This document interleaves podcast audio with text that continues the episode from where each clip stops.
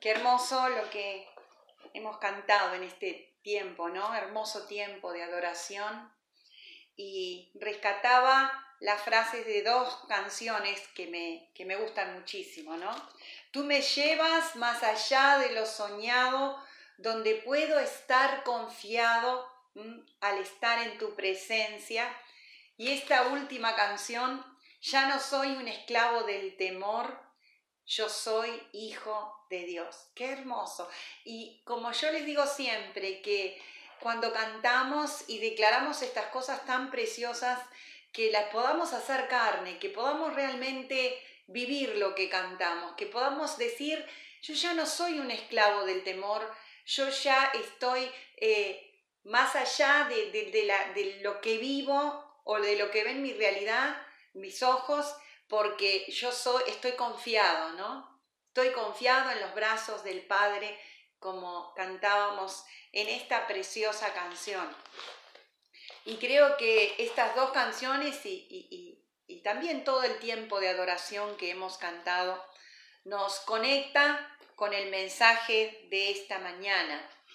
Me alegra muchísimo eh, poder ver, por lo menos a la gran mayoría y a todos los que están conectados. Dios los bendiga y que, como decía Santi, la palabra de esta mañana eh, pueda ser bendición para nuestra vida. Y quiero que busques, si tenés tu Biblia y si no, que escuches en el Evangelio de Juan capítulo 16. Y bueno, estamos llegando, llegando al final de este año. ¿No les parece mentira? Yo creo que pensar en que pasó está, o está pasando o nos queda muy pocos días para llegar al final de este año, eh, yo creo que es un gran triunfo para todos aquellos que hemos logrado pasar o lo, estamos logrando pasar esta tormenta de este año. Para algunos gran tormenta, para otros quizás oportunidades que Dios nos ha dado para crecer en nuestra fe, para afianzar nuestra confianza en Él, para declarar con nuestra boca que si no estamos, como yo he repetido mucho en este tiempo, si no estamos confiando en Dios, ¿qué nos queda? ¿Qué le queda al ser humano? ¿En dónde puede apoyarse? ¿Qué, ¿De dónde se puede agarrar? Porque este año nos ha demostrado que sin Dios no podemos continuar, eh, o por lo menos no podemos continuar congruentes, estables, fortalecidos como personas y por supuesto como cristianos.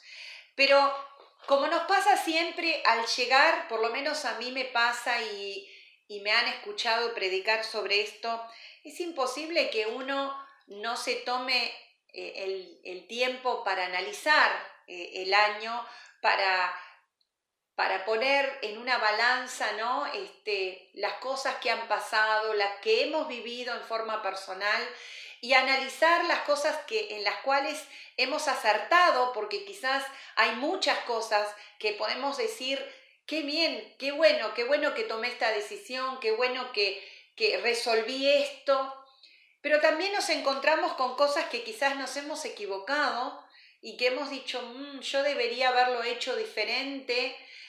Y frente a, ese balance pensamos, ¿no? Y especialmente este año pensamos, ¿Qué, sucederá el año que viene? ¿Mm? ¿Qué nos deparará el año que viene? Y creo que todos, todos, eh, frente a todas las noticias, frente a todo lo que estamos viviendo, tenemos esta gran interrogantes.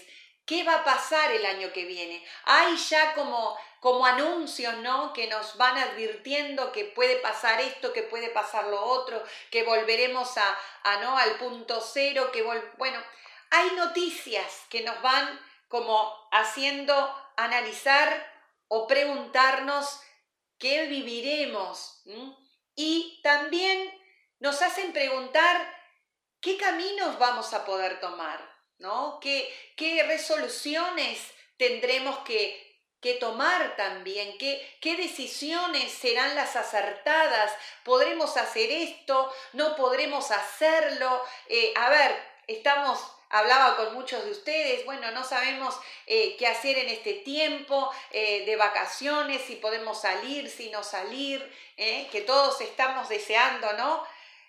bajar este año ¿no? la parte de, la actividad que hemos tenido y quizás parar un poco la mente, relajarnos, pero aún en eso, tan sencillo como decir dónde voy de vacaciones, qué hago, también tenemos esas cosas. Ni que hablar de los que tenemos o los que tienen hijos estudiando, cuándo comenzarán las clases, bueno, todas esas cosas que son este año muchas y son más quizás que las del año pasado, mucho más, porque son muchas cosas las que se nos han presentado.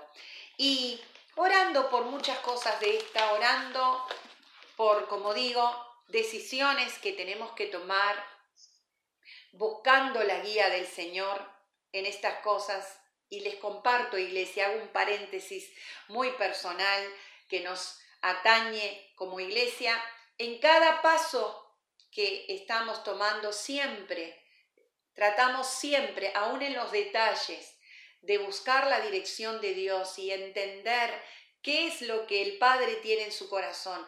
Cosa muy difícil, cosa que lleva una elaboración, un tiempo, mucha búsqueda, mucho abrir el oído espiritual y poder escuchar, porque a veces no es tan fácil eh, darnos cuenta qué está en el corazón de Dios. Y frente a todo esto y frente a estar en tiempo de, búsqueda de Dios, el Señor me llevó al pasaje de Juan 16 y voy a, a tomar algunos versículos de este pasaje.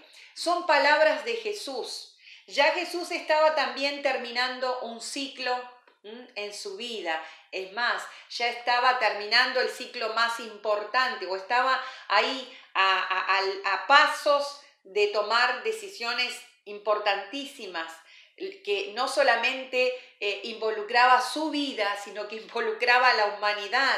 Así que, wow, yo me imagino que Jesús, cada palabra, cada acción, cada cosa que él compartía en toda su vida, pero en esta, en esta instancia, eran muy pensadas, muy analizadas, muy en, expresar lo que el Padre, como les digo, eh, quería que esos discípulos, esas personas que continuarían la obra de Jesús, entendieran, captaran, se quedaran con eso. Y lo maravilloso es que todo lo que Jesús compartió, enseñó y dejó a esos discípulos fueron el legado que nosotros también recibimos. Fueron palabras para nosotros, porque la Biblia dice que cada palabra es no tiene tiempo, es para siempre, porque la palabra de Dios no tiene tiempo, es para siempre, es actual. Así que estas palabras que Jesús les estaba hablando a los discípulos son actuales para nosotros. Qué bueno que es esto. Vamos al versículo 1 del capítulo 16. Dice, estas cosas os he hablado para que no tengan tropiezo. Y esta frasecita es lo primero que tenemos que meditar. Las cosas que Jesús dijo es para que no tengamos tropiezo. ¿Qué significa o, o, cuándo tropezaríamos? ¿Cuándo alguien va y tropieza? Yo pensé que, por lo menos a mí me ha pasado varias veces, y ustedes saben los que me conocen, las veces que me tropecé y todas las consecuencias tremendas que tuve, primeramente de gran dolor, porque cuando me tropecé, este, me rompí, eh, primero una pierna, después la otra, todo el dolor tremendo que eso involucra en la primera instancia, el haber tropezado, después el poder el proceso de reparar todo lo que uno se rompió cuando tropezó o se lastimó o le dolió, es todo un proceso para eh, que el dolor pase, ¿no? que uno se restablezca y después poder recuperar ¿eh? la movilidad o, o recuperarse y volver a hacer el de antes antes de haber tropezado y haber caído y haber dolido y, y haberse lastimado. Ahora, cuando uno tropieza, yo les cuento mi caso y quizás ustedes podrían contar y, pensar en sus casos cuando tropezaran. Lo que me pasó a mí es que yo no sabía que no veía nada. Tenía falta de visión y no me daba cuenta.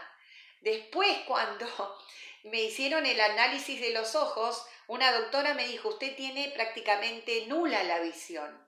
O sea, y yo, bueno, como andaba, veía, algunos médicos me decían que estaba todo bien, yo no sabía que en realidad no veía, por eso me vivía tropezando con las cosas, ¿no? Por eso cuando caminaba, difícilmente cuando salía no me tropezaba con algo, porque obvio no veía. Y cuando me preguntaban los médicos con qué me había tropezado, yo decía, no, en realidad me tropecé con un escaloncito chiquito. Me dijo, pero ¿cómo puede ser que se haya tropezado y se haya hecho ese daño tan grande? Y bueno, no lo vi, no lo vi, y así con otras cosas.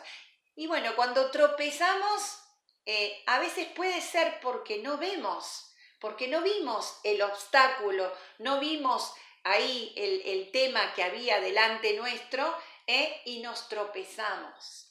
Y nos pasa en la vida muchas veces, ¿no? Que esos tropiezos que no tienen que ver con tropiezos físicos, no tienen que ver con tropiezos de, cosas con, las que nos encontramos en el camino, pero sí tienen que ver con tropiezos por malas decisiones, porque tomamos este, un camino, porque resolvimos algo y, nos dimos cuenta que no, no, no, no, no estuvo bien, que esa decisión que tomamos nos lastimó, nos dio, nos provocó dolor, un gran dolor, y después para volver a la normalidad. ¿Qué normalidad? La normalidad emocional, la normalidad espiritual nos ha costado. Nos costó, nos costó doler, nos costó eh, tener que trabajar en cosas, ¿no? Y nos pasa eso, que por ahí esas malas decisiones, esas, esas eh, no sé, esos caminos equivocados que tomamos es porque quizás nos falta la luz, y hoy vamos a ver, la Biblia habla de esto, ¿no? No vemos las cosas. Nos falta la claridad de la luz para ver o, o la claridad de visión. Nos falta visión, ¿eh? esa visión tan importante que habla la Biblia para poder tomar decisiones y vamos a ver qué es lo que nos aclara la visión para poder este, andar, ¿no? Y, andar por esos caminos correctos y tomar buenas decisiones sin tropezarnos.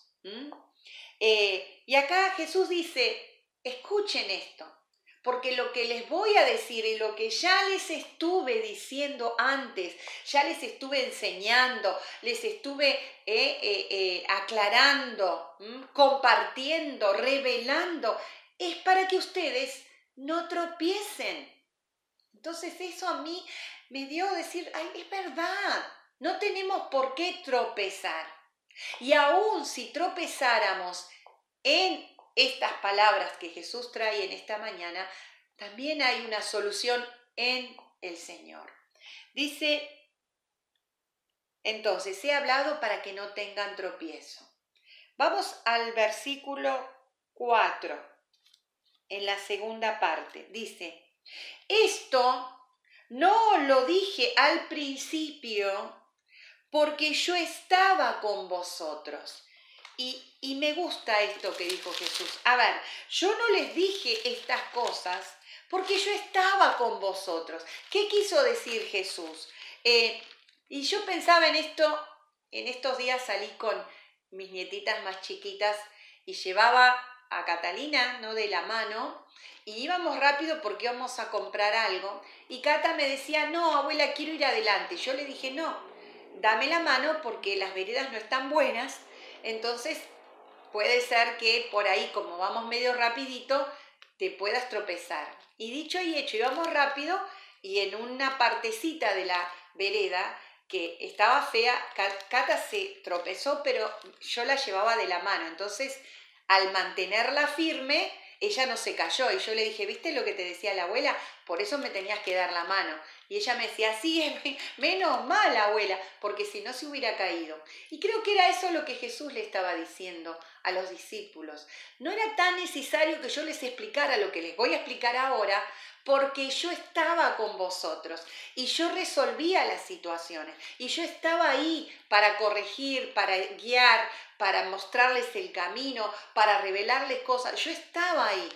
¿Mm? ¿Mm? Entonces esa presencia de Jesús eh, e, esa compañía de Jesús, ese mostrar, marcar las cosas por donde debían, eh, el lugar por donde debían andar, les daba la seguridad necesaria para no tropezar, porque cuando ellos se desviaban, cuando no entendían, cuando había que corregirlos, ahí estaba el maestro, ¿no? Y, muchas veces vimos el ejemplo, ¿no? Cuando Jesús le decía, pero ¿cómo no entienden lo que le estoy diciendo? Y les volvía a, a repetir y les volvía a explicar de otra manera, pero ahí estaba él. Entonces esto es lo que él le quería decir. Yo quería leer Juan 10, que son eh, eh, pasajes anteriores que hablan de esto que decía Jesús. Yo estoy con ustedes y les explico las cosas. Y miren cómo él se las decía. Juan 10 del 1 al 4. De cierto, de cierto os digo, también Jesús diciéndoles, el que no entra por la puerta en el redil de las ovejas, sino que sube por otra parte, este es ladrón y salteador. Mas el que entra por la puerta el pastor de las ovejas es. A éste abre el portero y las ovejas oyen su voz y a sus ovejas llama por nombre y las saca. Y cuando ha sacado fuera todas las propias, va delante de ellas y las ovejas le siguen porque conocen su voz. Mas el extraño mas al extraño no seguirán, sino que huirán de él, porque no, se, no conocen la voz de los extraños. Entonces Jesús había hecho una conexión con ellos. Ellos eran sus ovejas, Él era su pastor, Él los había puesto en ese rebaño, en ese lugar de contención, de guía, donde Él les marcaba, los enseñaba, ellos reconocían su voz. Ellos sabían cuál era la voz de Jesús y lo seguían. Y Jesús dijo, es obvio, me siguen porque me conocen, porque a la voz de un extraño no siguen. Entonces, qué importante que es esto también, ¿no? En tiempos de decisión, en tiempos donde uno dice, ¿para dónde agarro? ¿Qué voz escucho? Conocer la voz del buen pastor aquel que ha, eh, ha juntado a, su, a, las suyas, dice, a las propias, eh, aquel que ha tenido la conexión con nosotros y que nos ha demostrado cuál es su voz, que nos ha hablado claramente, porque si hay algo que Jesús hace es hablar claramente. Y él al estar con, ellos les había revelado todo lo que era el Padre, los había hecho conocer al Padre. Entonces había una paternidad, había una guía, había una protección, había una marcada de ruta, digamos, que esas ovejas, esos, esas personas que tenían la relación con Jesús, lo seguían. Pero dice, pero ahora voy al que me envió y ninguno de vosotros me pregunta, ¿a dónde vas? Y yo pensaba, interesante esto, ¿no? Y yo creo que muchos de nosotros hubiera hecho lo mismo. ¿Para qué queremos saber a dónde vas? Si nosotros nos sentimos seguros, si nosotros sabemos que vos no te vas a perder, Sabemos que y hemos visto y hemos experimentado que cada vez que te seguimos Jesús vemos cosas tremendas, vemos milagros, vemos provisión, vemos de todo. ¿Para qué te vamos a preguntar dónde vas? ¿Mm? Si estamos seguros. Y es lo que nos pasa a nosotros, los seres humanos. Cuando estamos siguiendo a alguien que, que tiene sentido de ubicación, que tiene, sabe dónde va, no nos preocupa. ¿Mm? Muchas veces me ha pasado, ¿no? De ir o, con mi esposo, con alguien que, que, sabe el camino y después otro día tengo que, pero vos no fuiste la otra vez. Sí, pero yo fui, pero no presté atención porque iba con alguien que sabía dónde iba, que no se va a perder, que tiene seguridad del camino. Entonces yo no, no sé, no puedo indicar porque yo lo estaba siguiendo. Y Jesús dijo, pero ustedes nunca me preguntaron a dónde yo voy. Y yo entendería a esos discípulos, ¿no? Yo creo que, todos nosotros hubiéramos hecho lo mismo. No, que yo te sigo, no importa dónde vos vayas. Porque había esa conexión de seguridad, de saber cuál era la voz de ese maestro, de ese amado que había estado con ellos y había, les había dado seguridad. Jesús sabe dónde va. Jesús eh, marca un camino seguro, marcó un camino seguro, marcó el camino al Padre, ese camino de seguridad, de provisión, de amor, donde las cosas van a estar en su debido lugar y ahora vamos a ver cómo lo explica Jesús. Antes, porque os he dicho estas cosas, tristeza ha llenado vuestro corazón y claro, ellos se sentirían, ¿por qué nos está diciendo? Eh, cuando Jesús le decía, no, pero eh, yo voy a, a, irme, o sea, le explicaba este tema, ¿no? Que estaba por vivir. Y obviamente yo decía, ¿por qué nos dice estas cosas? Porque a veces cuando las noticias son tristes o cuando hay algo que nos provoca inseguridad o, o hay algo que no terminamos de cerrar, uno se pone triste porque dice, ¿por qué esto? ¿No? Uno se queda con preguntas que a veces prefiere no seguir preguntando porque por ahí me lo aclara y me gusta menos la respuesta, ¿no? Entonces yo creo que esos discípulos cuando escuchaban estas cosas se, angustiaban porque ¿por qué nos está diciendo esto? Y Jesús lo sabía, ¿no? Dice, pero miren esto, pero yo os digo, versículo 7, pero yo os digo la verdad os conviene que yo me vaya. ¿Les conviene a ustedes que yo me vaya? Yo creo que ahí los discípulos colapsaron. Imagínense que Jesús, y vuelvo a repetir, el hombre que les cambió la vida, el hombre que los sacó de la rutina, el hombre que cuando había que que alguien se moría, venía él, resucitaba, volvía a la vida. Cuando alguien estaba enfermo, lo sanaba. Cuando había que pagar lo que ellos no tenían, cuando tenían sus deudas, ahí aparecía Jesús y tenía una solución para, para sus deudas. Jesús era la compañía perfecta. Y Jesús ahora les estaba diciendo, les conviene que yo me vaya. Esto era ilógico. Es como si alguien que te da tanta seguridad, te da amor, te acompaña, ¿no? Sentís ese abrazo, ese, esa contención, esa seguridad en todo sentido, te dice, mira, conviene que yo me vaya.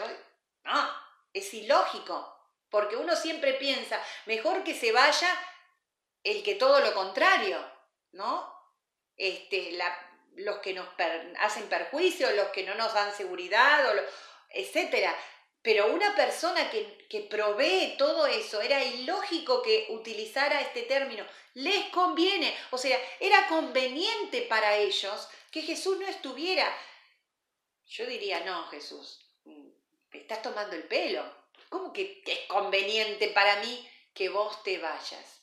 O sea que si es conveniente eso, quiere decir que lo que viene tiene que ser mejor, que lo que viene tiene que dar más de lo que esta persona me dio, de lo que esta persona me ofreció. Y para los discípulos era totalmente ilógico pensar que alguien más podría venir que les diera que fuera más conveniente que Jesús. Y esto, grabátelo en esta mañana. Era conveniente que Jesús se fuera de esta tierra porque, y ahora vamos a ver por qué, porque si yo no me fuera, el consolador no vendría a vosotros. Pero si yo me voy, yo se los voy a mandar. Y esto yo se los voy a mandar. Me da, me provoca algo tan lindo. Porque es como decir tranquilos. Yo estuve con ustedes y les ofrecí todo esto que ustedes vivieron, todo esto que les dio esto, salvación, seguridad, vida, provisión material, pero yo mismo me voy a ocupar de mandarles a otro que les va a ofrecer aún más, porque si no, no sería conveniente. ¿Mm? Venía ahora como el, el plus mayor de parte de el Padre, porque Él, Jesús les estaba diciendo, después vamos a ver, que Él no iba a dejarlos huérfanos. O sea, ahí estaba aún la manifestación del Padre hablándole a esos discípulos y a nosotros. Ustedes no están huérfanos. Yo no los voy a dejar huérfanos. Yo mismo me voy a encargar de mandarles a otro que les va a proveer aún más, más seguridad y los va a ayudar a no tropezar los va a ayudar a tomar decisiones certeras, a, saber qué es lo que tienen que hacer, a andar por un camino de seguridad, a que si hay un obstáculo, saber qué tienen que hacer con ese obstáculo. ¿eh? Por eso, e, eso todo era lo que Jesús les estaba diciendo.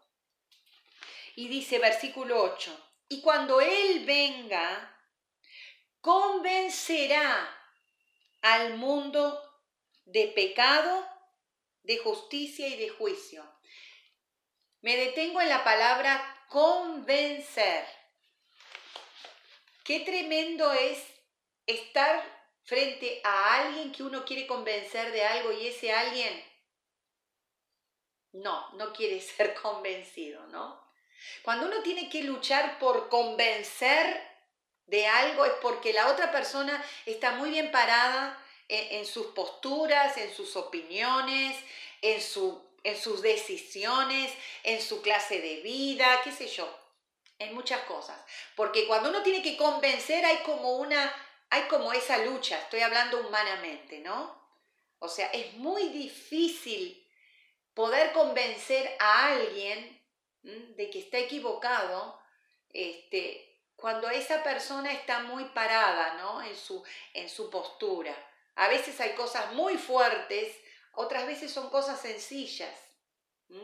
Pero a veces no, uno, creo que todos lo hemos vivido, tratando de convencer al otro de algo y busca palabras y, busca ejemplos y busca, qué sé yo, busca un montón de cosas, pero nos cuesta. Imagínese lo que es convencer a un mundo que desde Adán hasta ahora, y cada vez peor, toma sus propias resoluciones, sus filosofías de vida, sus este, posturas mentales, ¿no? O sea, convencer a un mundo que lo que está haciendo no es lo correcto.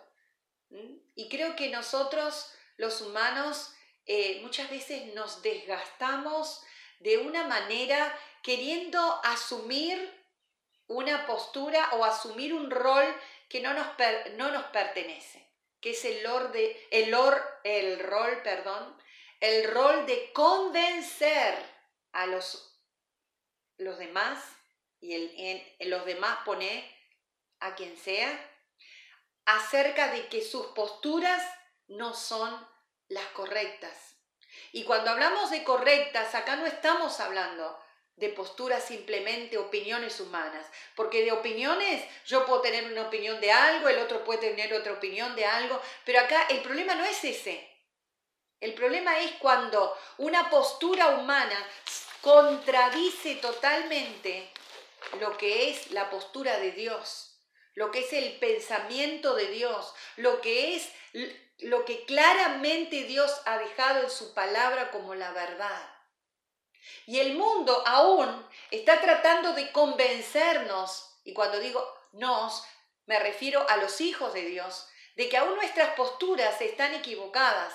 ¿eh? Cuando digo posturas me refiero a las que nosotros tomamos como nuestros valores cristianos, como nuestras posturas de vida, de, de decisiones que tomamos basados en la palabra de Dios, como cuando decidimos tener una vida sin pecado, cuando decidimos que lo que nos dice la palabra de Dios es la verdad y es lo que queremos asumir. El mundo, o sea, la gente sin Dios, ese es el mundo.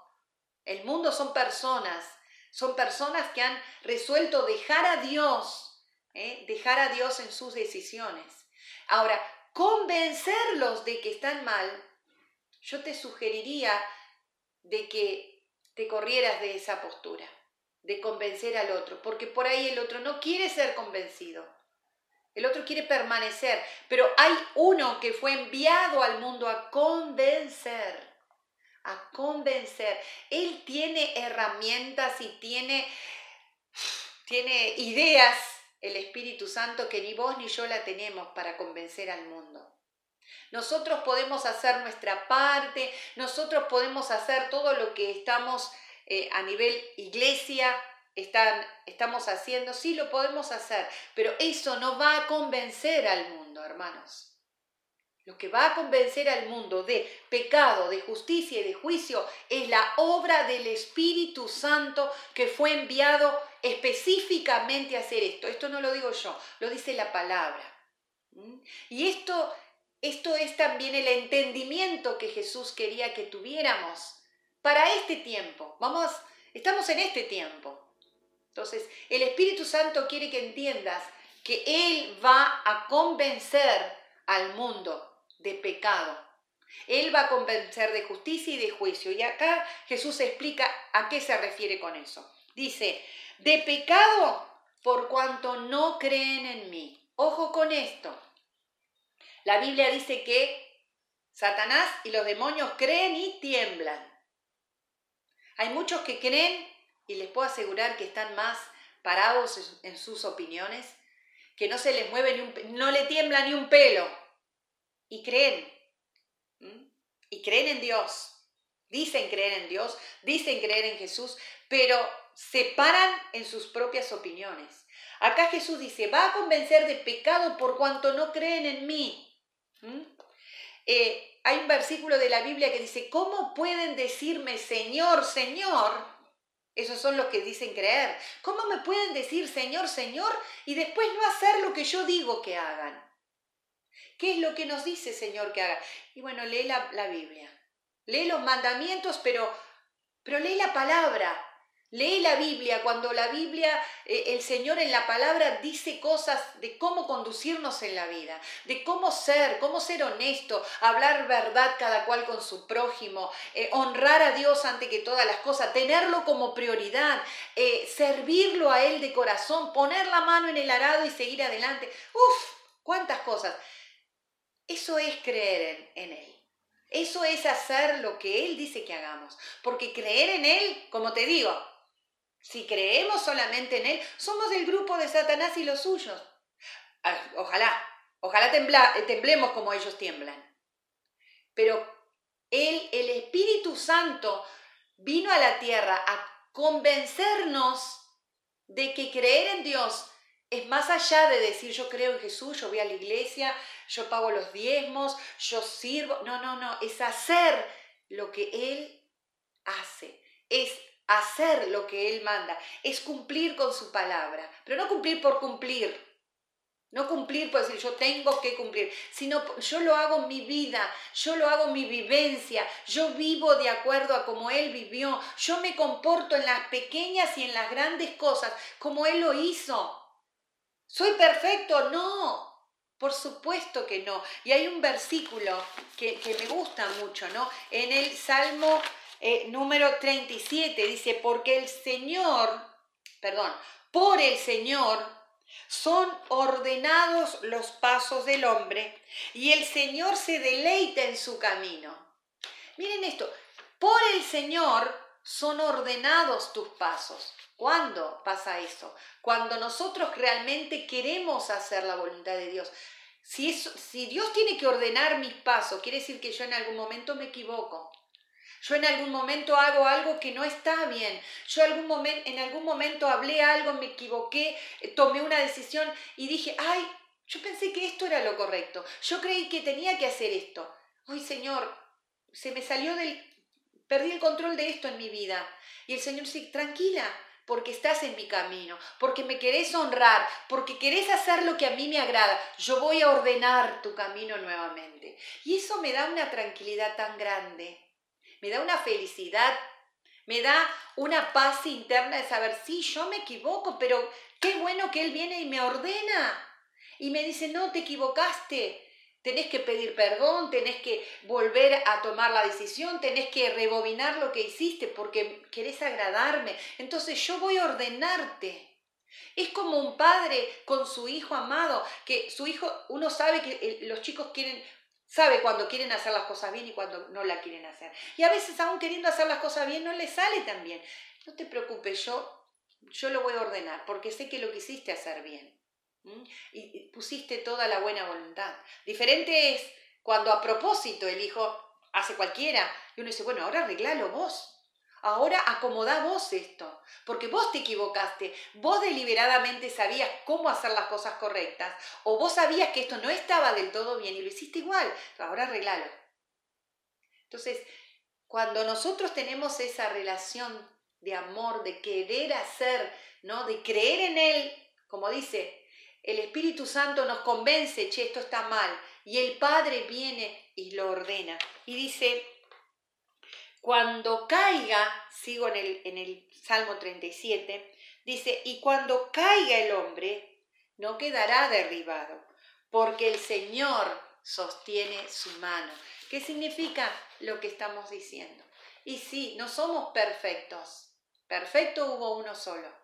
Cuando nos equivocamos, el Señor, o sea, cuando si llegáramos a tropezar, como les dije al principio, si estamos tomados de su mano, Él no va a permitir que quedemos ahí, ¿no? Caídos. Él nos va a sostener, como yo hacía con Catalina, como hice con Catalina. O sea, cuando cayó, no, no lo, va, cuando tropezó, mejor dicho, no cayó porque me tenía de la mano.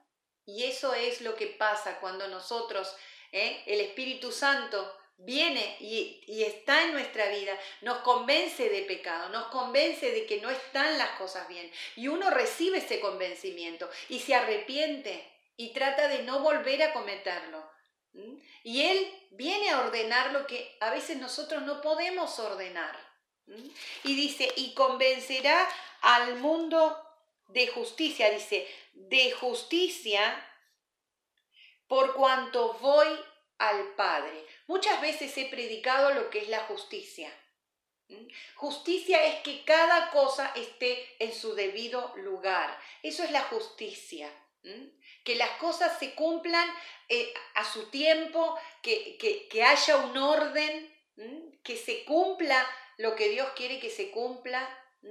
¿Y por qué, por qué eh, el Espíritu Santo nos tiene que convencer de justicia, porque acá dice que nos vino a convencer de pecado y ya vimos por qué, de justicia nos tiene que convencer, porque muchas veces nosotros hasta pensamos que las cosas son injustas, hasta pensamos que, che, la justicia no se aplica conmigo.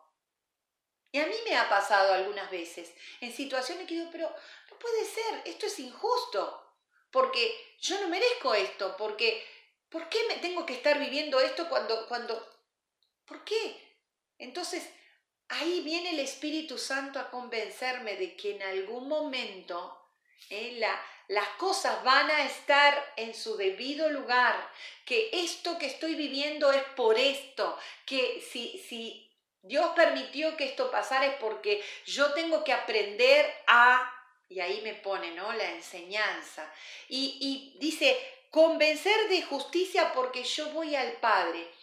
Hermanos, había antes de que Jesucristo muriera y resucitara, la Biblia dice que había una pared de separación que había provocado el pecado, nos había separado de la justicia de Dios, nos había separado de, de ese orden justo que Dios había pensado para nosotros desde antes de la fundación del mundo. Entonces, las cosas en nuestra vida, ¿eh? al no tener la obra del Espíritu Santo, están a veces fuera de control, fuera de lugar, no se cumplen las cosas. Ahora, la obra que el Espíritu Santo vino a convencernos de justicia es porque Jesús tomó el lugar que ¿eh? que habíamos perdido, tomó nuestro lugar de autoridad, porque la justicia tiene que ver también con autoridad, tiene que ver con la autoridad que nosotros perdimos. Y muchas veces nosotros creemos que no tenemos autoridad para hacer algunas cosas en este mundo, ¿no? Frente al mundo espiritual, frente al mundo humano, y es como que cedemos, cedemos, cedemos cosas, cedemos lugar, cedemos palabras, cedemos todo. Ahora, cuando nosotros tenemos la obra del Espíritu Santo en nuestra vida, Jesús, que recuperó nuestro lugar, dice Colosenses que toda el acta de los decretos que había contra nosotros, ¿no? Que eran como pagaret que nosotros teníamos que continuamente estar ahí, ¿no? Pagando lo que debíamos, dice que él lo rompió y lo expuso públicamente. Y dijo, hey, esta persona que tenía todas estas deudas, ya están saldadas. Ahora recuperó su autoridad. Es como decir, recuperó su independencia económica. Tenía todas estas deudas que no podía moverse económicamente, no podía eh, hacer nuevos negocios o, o moverse en su dinero. Bueno, ahora ya fueron pagadas las deudas. Ahora tiene independencia económica, se puede mover, puede eh, proyectarse a otras cosas. Eso fue lo que hizo Jesús con nosotros. Y el Espíritu Santo nos convence de esa justicia. El Espíritu Santo continuamente nos está recordando que tenemos autoridad frente a cosas de este mundo, que eh, tenemos autoridad para decidir, para ordenar, para sojuzgar, como dice Génesis, tenemos esa autoridad.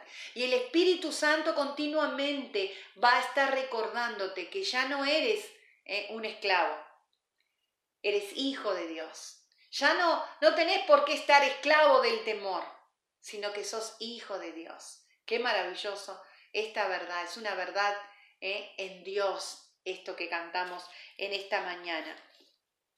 Y dice, y convencer de juicio, por cuanto el príncipe de este mundo ha sido ya juzgado. ¿Vos crees en esto? A todos los que están, por favor, ¿realmente creemos que el príncipe de este mundo ya ha sido juzgado? ¿Qué significa esto? La Biblia lo dice, que cuando él bajó y luchó ¿eh? ahí la batalla contra Satanás que lo estaba esperando, pensando que había vencido, ¿eh? que pensando que lo había derrotado, pensando que ya tenía la victoria, lo estaba esperando. Él dijo, eh, momentito, el, el, no, el TN todavía no, no, no apareció en esta película. Acá estoy yo. Y yo te voy a decir que yo ahora voy a resucitar y voy a volver al Padre. Y voy a tomar la autoridad que vos le sacaste a los hijos de Dios y te voy a vencer a vos primero y a todos los tuyos. Eso fue lo que pasó, hermano. Escrito está, el enemigo está vencido, el enemigo fue derrotado. Y si vos no ah, dejás que la obra del Espíritu Santo actúe en tu vida, vos vas a vivir como un derrotado, luchando cuerpo a cuerpo con el enemigo, con los demonios, viendo demonios por todos lados y viendo obra de Satanás por todos lados, cuando a veces la obra es de tu mente y de tu carne. Eso lo dice la palabra, no lo estoy inventando. Entonces acá otro de, la, de las necesidades de que viniera el Espíritu Santo era porque de lo contrario no podíamos estar convencidos de que nuestro enemigo fue derrotado. Él ya no puede tocarte. Él ya no puede hacer ninguna obra de mal en tu vida, porque vos sos hijo de Dios, comprado por la sangre de Jesucristo y estás sentado juntamente con el Padre, juntamente con Cristo, al lado del Padre. ¿Qué significa esto? Que yo puedo pecar libremente, en total el enemigo no me puede hacer nada. No, porque la primera cosa que el Espíritu Santo te va a convencer es de pecado. Entonces no va a tener autoridad el enemigo si vos estás convencido de pecado y la justicia de Dios aplicada también en Jesucristo te perdona, te limpia y te da autoridad para vivir libre, para moverte en este mundo sin que el enemigo se pueda acercar a vos. Por supuesto, que Él no para de hacer planes. Por supuesto, ya lo vemos, que Él vive haciendo planes y estrategias y con, vive, vive, pero no se puede acercar. Porque mientras la obra del Espíritu Santo esté en nuestra vida, Él no nos va a poder hacer nada.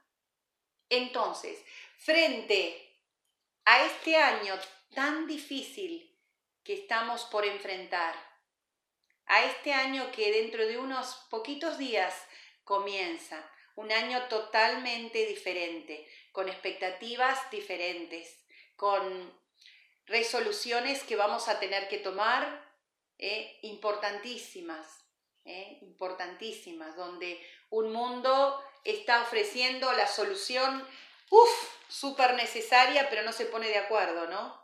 No se pone de acuerdo en, en si es alemana, si es suiza, si es no sé qué, bueno. ¿Dónde está tu solución?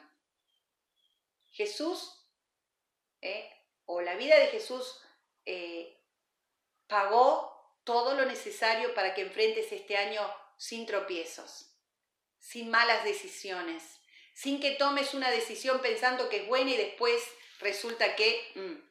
Y si, y si llegás a tomar una decisión que por ahí, con toda la buena voluntad, con toda, con toda la, la, intención de querer hacer las cosas bien, de protegerte, de proteger a tu familia, tomás esa, esa resolución, aún en búsqueda, creíste que eso fue lo correcto. Y por ahí no es del todo, el Padre va a venir a ordenar tu camino y no va a dejar que vos te quedes postrado. Pero eso únicamente lo va a hacer la obra del Espíritu Santo en tu vida. El Espíritu Santo es una persona, es la tercera persona de la Trinidad. Y por lo tanto, como es una persona, nosotros tenemos que tratarlo como una persona, como cuando vos dejás que personas eh, vengan a ser parte de tu vida, cuando vos le abrís la puerta a personas. Y a veces, ¿cuántas veces nos equivocamos? En que dejamos que personas participen de nuestra vida que vienen a destruirla, a contaminarla, a desviarnos. Deja que la persona del Espíritu Santo venga a formar parte de tu vida. Invítalo cada día a que Él venga a ser parte de tu vida, para que todas las decisiones sean certeras, para que comiences un año con toda la victoria, para que declares que este año termina en victoria también. Porque este año, el otro día hablaba con alguien que decía, ¿qué año? Vamos a terminar, uff, destruido este año. Yo dije, no, no es mi postura. Y me miró como diciendo, ¿pero este en qué mundo vive? No, le dije, yo, me, yo termino un año en victoria, porque fue un año tremendamente difícil, con dolores muy grandes, es verdad, con pérdidas de amados que nos hicieron muy, doler muchísimo. Pero yo termino en victoria porque termino con Dios porque Dios es mi esperanza, porque Dios es el que me ciñe de poder y el que hace perfecto mi camino. ¿Mm? Amén. Entonces no es lo, lo, externo, es lo interno. Entonces yo eh, te doy todas las fuerzas desde mi lado como tu pastora, de que termines primero un año en victoria, que sea un año de agradecimiento ¿eh? en estos días. Agradecerle a Dios, Señor. Acá, llegamos a esta etapa, estamos finalizando. Y, le des gracias por todo, por todo, porque todo te lo ha dado Dios. Dice, todo proviene de mi mano, dice el Señor. Y que empieces el primer día del año proyectada un año de victoria aún mayor, porque tenés que haber aprendido en este año. Si terminás este año despotricando, si terminás este año maldiciendo, como a veces he escuchado, tristemente, si terminás este año amargado, eh, no entendiste nada, no entendiste nada.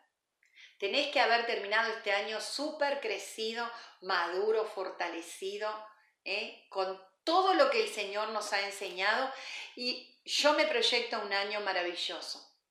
No sé lo que vendrá, pero va a ser hermoso, va a ser grande. Estamos con toda la expectativa que cuando podamos abrir nuevamente la casa de Dios, ¿no? Como yo puse en la encuesta, yo me alegraré con los que me digan a la casa de Jehová iremos.